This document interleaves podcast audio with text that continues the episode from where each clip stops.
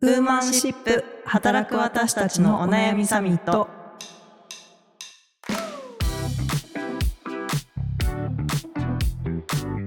皆さんこんにちは。ニュースピックス 4E の中道香です。同じくニュースピックス 4E の佐藤由美です。この番組はニュースピックス 4E がお届けする次世代を担う女性がリーダーとしての一歩を踏み出せるように女性に関する主要ニュースやリアルなお悩みについて語り合う番組です。今回はですねこれまでもたまにご紹介していたお便り会ちょこちょこねあの取り上げさせてもらってたんですけど紹介しきれてないものがあるのでちょっとそこをあばばっと。皆様本当にあのちょっと読み切れてないですけども皆さんの分本当読んでますので。はい、はい、あの全部目は通してもちろん通しております。はい、はい、のでちょっとたくさんあのお便りを紹介する回にしていきたいなと思います、はい、えラジオネームリリーさんのお便りですこのポッドキャスト本当に大好きで出会ってよかったです。毎週収録してくださっている3人ありがとうございます。家事をしながらでも落ち込んでいる時でもこれに決まっています。最新のエピソードに出たおじさん話には受けると思いました。自分は日本在住の外国人ワーママですが、私のおじさんワースト3も共有させてください。1、結婚することを告げた上司からのおめでとうこれで退職するの？と一言。マジ？今時？えー、二つ目。高熱の子供を看病しながら、自宅で残業までして仕事を続けてきた後、ワンオンワンで業務が俗人化して持続的な働き方ではないと伝えた上司から、やはり小さな子供がいる女性はテレワークできていいねと完全に的外れな言葉。なるほど。課題を認識されておるのだろうか。ほうほう。三つ目、えー、30代、30代ですね、若いのマネージャーから、えー、子供が小さい頃は正社員はやっぱ無理だよね、派遣がいいかも、と言われたことは、えー、国では考えられない発言でショックを受けたと同時に、日本のおじさん問題の深さを理解した瞬間でしたという。えー、これはもう一発アウトですね。これはそうですね。しかもさ、だって3つ目とか30代ですよ。ええー、子供が小さい頃正社員やっぱ無理だよね。派遣がいいかもって。なんでしょう。このマネージャーが女性か男性かわからないのですが、もし女性だとしたら自分もってなるし、うんうん、男性だった場合、あなたのパートナーはってなるし。確かに。はい。びっくりですね。ねえ。やっぱり私が出会ったのは大阪のタクシー運転手以外にも、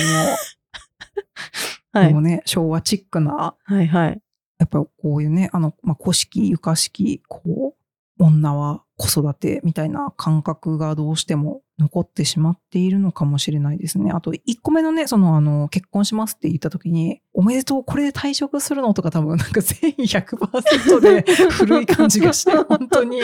かわいそうになってしまうというか。びっくりですね。こういうの言われた時どう切り返したらいいですか？中道さん。え、私だったらおめでとうこれで退職するの？って言ったら、何言ってんすか上目指しますよって。お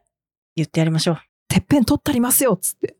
リリーさん、リリーさん言ってあげましょう。派遣がいいかもって言われたら、何言ってんすか上目指しますよって。次言われたら返しましょう。返しましょう。はい。はい。マルシー中道で。そうですね。はい。でも日本でね、在中の外国人はママですがってことはね、あの、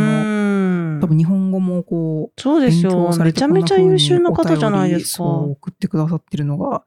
ありがたいし、やっぱりね、日本のおじさん、受けるってなっちゃうっていうかね、あの感じはちょっと。まだ受けるって言ってくれてよかった。はい、うん。ぜひ次は切り返してください。はい、はい、リリーさんちょっとね、あの、お子さんの看病とかしながらね、自宅でも働いてるみたいなので、ちょっとまた困りごととか、あの、面白いおじさんいたらちょっとまたお便りいただきたいです。はい。はい。では続いて、えー、お二人目ですね。ラジオネームスカスカさん、中道もうさんのご紹介で、あ、そうね、これは私の知り合いですね。もうさんってどういうこと？私、あの、アイスの、あの、森永乳業のもうが大好きで、そう、ね、もうってあだ名で、あの、呼ばれてるところがあるんですけど、そう、中道さんのあのご紹介で、えー、先ほど遊覧、夕方はね、ランニングしながら、えー、聞きましたが、とても素敵な番組で思わず3話分走ってしまいました。えー、分かったつもりでいたこと、分かったふりをしていたこと、でも全然分かっていなかったことは、同性、異性の違いだけでなく、うん、年代や立場や役割の違いでも本当に多くあって、そしてそれは時代とともに常に変化していくのだなと強く思わせていただいたポッドキャストでした。個の違いを完全に理解することはおそらく不可能なのでしょうが、常に理解しようとすることと違いを受け入れていくためにも、このポッドキャストをまた聞いていきたいと思います。ぜひ引き続き頑張ってください。ということで。スカスカさんスカスカさん。ありがとうございますありがとうございます。いや、そうなんですよ。こう書いてくださってる通り、まあなんか性別とかじゃなく、うん年代とかじゃなく、本当にそれぞれに感じ方とか考え方って違っていて、はい。同じこう女性のキャリアっていう面で課題感を感じている私と中道さんでもやっぱり感じ方も違うし、同じニュースについて語っていても全然感じ方が違ってめっちゃ学びになることが多くてですね。そうなんです本よ。そうなんですよ。なんです。か？すかさん、本当そうなの。そう感じてくれていて嬉しい。最近なんかそういうのありました？あでもね、そもそもそのニュース、このポッドキャストを配信する上で、まあ、次どのニュースを決めようかみたいなのの、あの、打ち合わせをするんですけども、まあ、その時にですね、まあ、大体こう、私がちょっと全然追いついてなくて、中道さんが候補を出してくれることが、がねはいはい多いんですけど、まあ私のこう、アンテナに引っかかってなかったニュースとかもやっぱ多くてですね、あ、へえ、こんなことあったんだとか、このニュースをあの取り上げようと思ったのって、なんでなのみたいなことを聞くとですね、あ、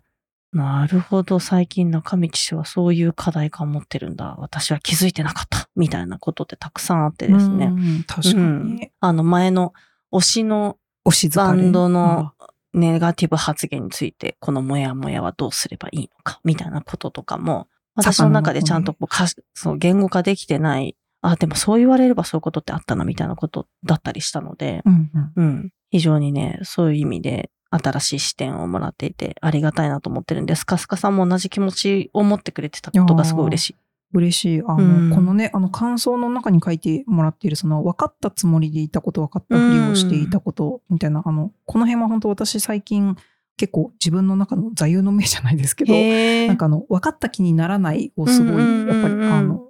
よく自分の中で唱えるようになっていたのへーで、こここはすごく、あの、まさにだなという気持ちです。この感想を読ませていただいたんですけど、本当そういうことばっかりだなって思うんですよね。今年からそのマネージャー側になったじゃないですか。うんで、今までだったらそれこそこのポッドキャストとかでも、うんいやなんか育休取れ、取るしかないだろうみたいな、なんで育休取れないんだみたいなことばっかり、まあ、とかその育休になんでこう肯定的になんかみんなならないの？これだけ子供が減ってて困るとか、連日あれだけニュースになっててなんでなのとかめっちゃ言ってたじゃないですか。うん。なんですけど、やっぱりマネージャーになってみて、そのより自分の上のその事業部のリーダーとかと、うんあの会話したりするようになって、まあ、例えばですけど、あの、えっ、と、まあ、育休をじゃあ例えば取るメンバーがいますと、うんなった時に、そこの例えばヘッドカウント、うん。うん人材のこの一人いるっていう状態はキープしたままでお休みに入ると、やっぱりその分の業務、うんまあ、あの業務どうするはもちろん、あとやっぱりそのうち、私がいるの広告の部署とかなので、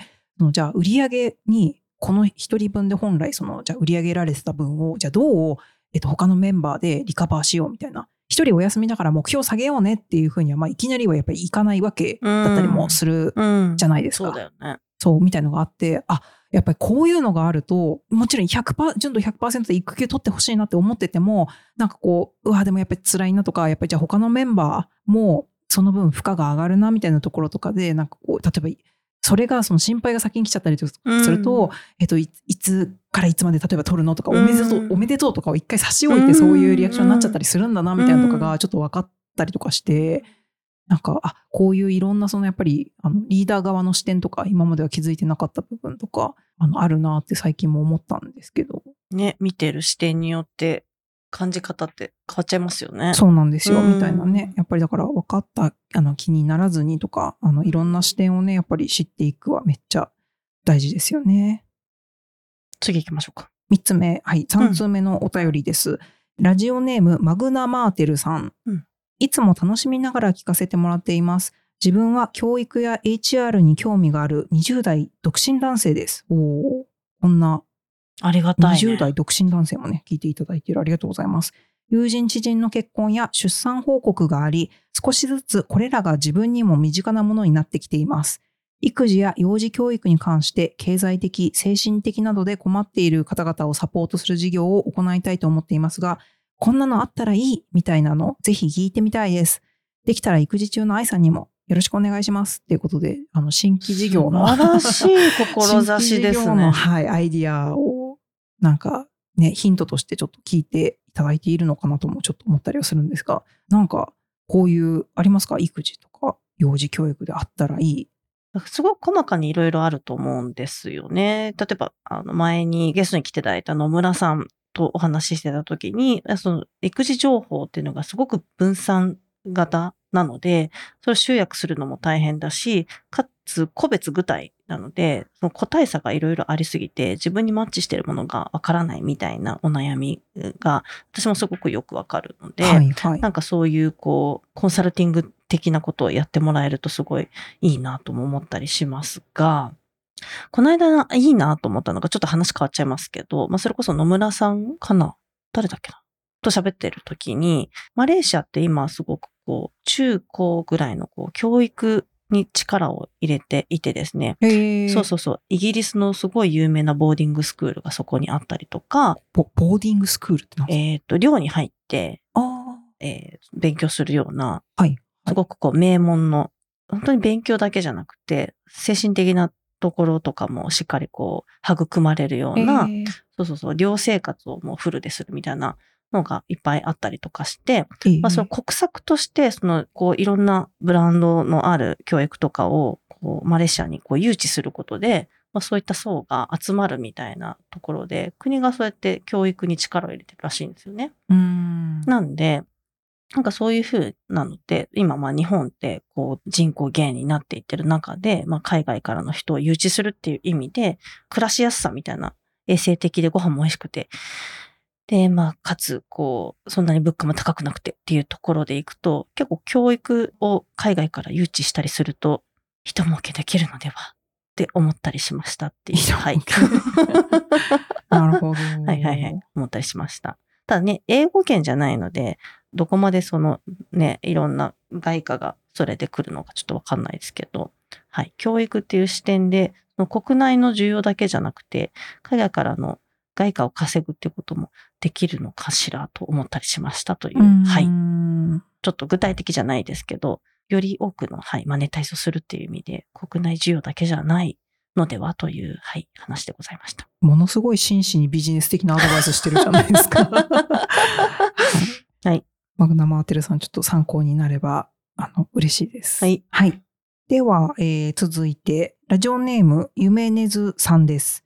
ちょっとあの長いんですが、あの読ませていただきます。いつも楽しく拝聴しています。ファンレターとしてのメッセージです。私は教員を職業としていますが、コロナ禍で2度出産し、現在育休を取りながら2人の子供の育児をしています。また、夫婦で育休を取って、この夏で1年になろうとしています。ポッドキャストのアプリおすすめ欄にこちらの番組が上がってきたときに、はじめは、私なんかじゃこんなバリバリなキラキラな番組にきっと頭ついていけないかもと思いつつ、えいと再生してみました。すると、女性のこれからがテーマとなる番組だからでしょうか。とっても聞きやすいと子育ての合間や家事をしながら拝聴するようになりました。ありがとうございます。バリバリでもキラキラでもないからですね。えー番組は、えーとニュースが話題の柱になっています。私はお恥ずかしながら独身時代は朝から晩まで職員室にいたような生活を送っていました。そんな私でも生活の中では中道さんが聞き慣れない言葉でもさりげなく噛み砕いて言い換えてくださるので、お話についていくことができています。佐藤さんの子育て経験から話してくださる言葉もすごく共感して聞いていますし、川口さんのトークテンポもすごく心地よく聞かせていただいています。過去ご出産おめでとうございます。職種は大きくかけ離れていますが、すごく刺激になっていて、復職後は多様な働き方、チームで働く中で自分がどんな風に同僚や後輩にアプローチしていくといいかなど考える引き出しが増えていきそうです。配信これからも楽しみにしています。以上、ファンレターでした。ファンレター。いやー、いやー嬉しい。ありがとうございます。ゆめねずさん、本当ありとがとうございます。う。ね、教員の方にもう。聞いて、なんかこう、勇気づけられているというか。そうですよね。なんか、本当に教員の方って大変だなと、あの、うちの子の、えー担任の方とかとお話をしながら思っている、かつ、非常にこう、なんか変化をこう拒む、えー業界にもなんとなく見えたりもしていて、なるほど。うん、あの、わかんないです。ゆめねずさんの周りはそうじゃないかもしれないですけど、結構こう、おじさんも多いうんように。も見えているんですけれども、まあそういう中でね、あの、今までのこう固定概念とかを教員側が持ってると、やっぱ子供たちにもそういう影響が出ちゃうなと思っているので、はい。なんかあの、あ、今世の中ではそういうことも話題になってるのかなっていうふうに思っていただけると、うん。ね、子供、あの、見ているお子さん、生徒の方たちへの語りかけとかも変わってくるのかなと思ったりしているので、なんか少しでも役に立ってるとめっちゃ嬉しいですね。いやーね、なんかこう、ニュース紹介あのするっていうフォーマットを考えたときにこ、なんかそこまで考えてなかったんですけど、そうあの独身時代はこう朝から晩まで職員室にいてみたいな、うん確かに情報をなかなかね、こう、そうですよね。パッと取りに行く隙がないみたいな人うん。からすると、なんか参考になっているっていうのはすごくあの嬉しいところで、はい、ございます。また頑張れます。もうこれでご飯4杯ぐらい食べれそうです。そう、あと、このね、あの、解説というかね、あの、うん。こう耳慣れない言葉のみたいな、そうそう、ちゃんとね、中道が、気をつけて。言葉でも L 字カーブとかね、あ、そうそうそうそう、そういうのを M ね字、カーブとかね、わかんないですよね。ちゃんと補足するっていうのを気をつけてやってくれているところだから、それがちゃんと、はい、届いていて嬉しいですね。嬉しいです。いや、私もなんかたまにやっぱりなんかこう、それこそ分かった気になってて、なんかこう、うん言ってて、あれこれやっぱこれ調べてみたらどういうんだっけ？みたいなところ、うんやっぱりすごく、あの、特にね、あの、このダイバーシティとか周りは横文字かなり、あの、やっぱり海外の方がこう概念として進んでいて多いので、都度調べながらちょっと喋っているので、なんかこういうところも聞きやすいって、あの、なっていたら嬉しいですし、もし、あの、逆に聞いていて、あの、さらっと話に出てきちゃったけど、これわかんないわ、みたいなところあったら、ちょっと突っ込んでもらえたら、私、はい、また調べてお話しするとか、ちょっとやりながらね、こういうリスナーさんの声をあの反映した